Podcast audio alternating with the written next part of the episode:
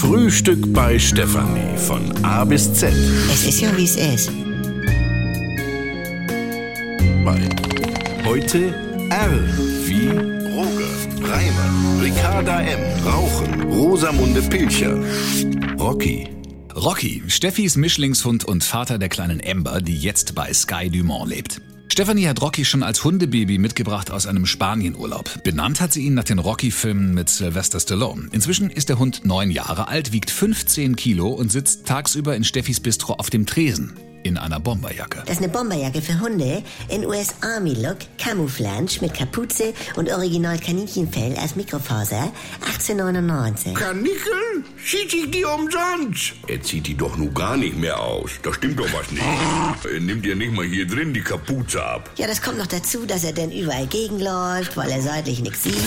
Siehst du? Guck. Rocky frisst gerne Schmierkäse, Moncherie, hartgekochte Eier und Weinbrandbohnen. Daher auch sein strenger Geruch, meint sein Tierarzt Dr. Brehme. Aber es kann ja nicht. Guck mal, Moncherie riecht ja ganz anders. Schmierkäse auch. Das stinkt ja nicht. Ja. Nur sagt meine Schwester, gegen so Hundegeruch in der Wohnung hilft am besten Fibris. Ja. Ja, nur habe ich den Hund schon mehrfach eingesprüht und ihn mit so einer Velourbürste schön ein bisschen aufgeraut, ne?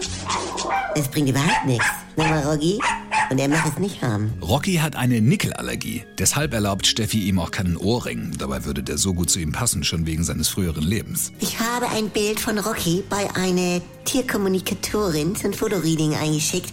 Rocky war in seinem früheren Leben Betriebsschlosser bei Bissing in Braunschweig. Der Kleine da. Ich glaub's nicht. Ja, dabei kommt er gebürtig aus dem Raum Bad Dürkheim. Rocky ist dick und unbeweglich, liegt an den Drüsen, sagt Steffi. Es hindert ihn aber nicht daran zu bocken. Am liebsten geht er auf Strumpfhosen, aber nicht nur auf die. Aus, Rocky. Nicht an Georg sein Bein gehen. Aus. Artig. Das macht er immer, der Rubbelbock. Hat er nicht auch auf dem Konfirmationsfoto von deinem Neffen im Hintergrund so eine Oma Oh, entwickelt? hör auf, das war Oma Oldenburg. Und das Foto war ja die Dankeschön-Karte von Timo. Und wir hatten das erst nach dem Verschicken gemerkt.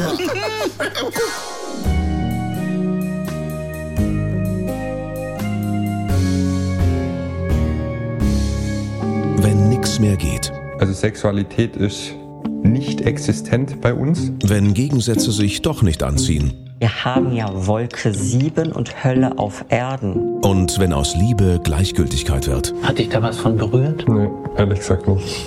Muss das nicht das Ende sein? Der neue Podcast von NDR2. Die Paartherapie mit Maria Richter und dem Paarcoach Erik Hegmann. Möchten Sie verheiratet sein oder möchten Sie Recht haben? Damit's wieder läuft, wenn's nicht mehr läuft. Die Paartherapie. Ab sofort in der ARD Audiothek, in der NDR2 App und überall, wo es Podcasts gibt.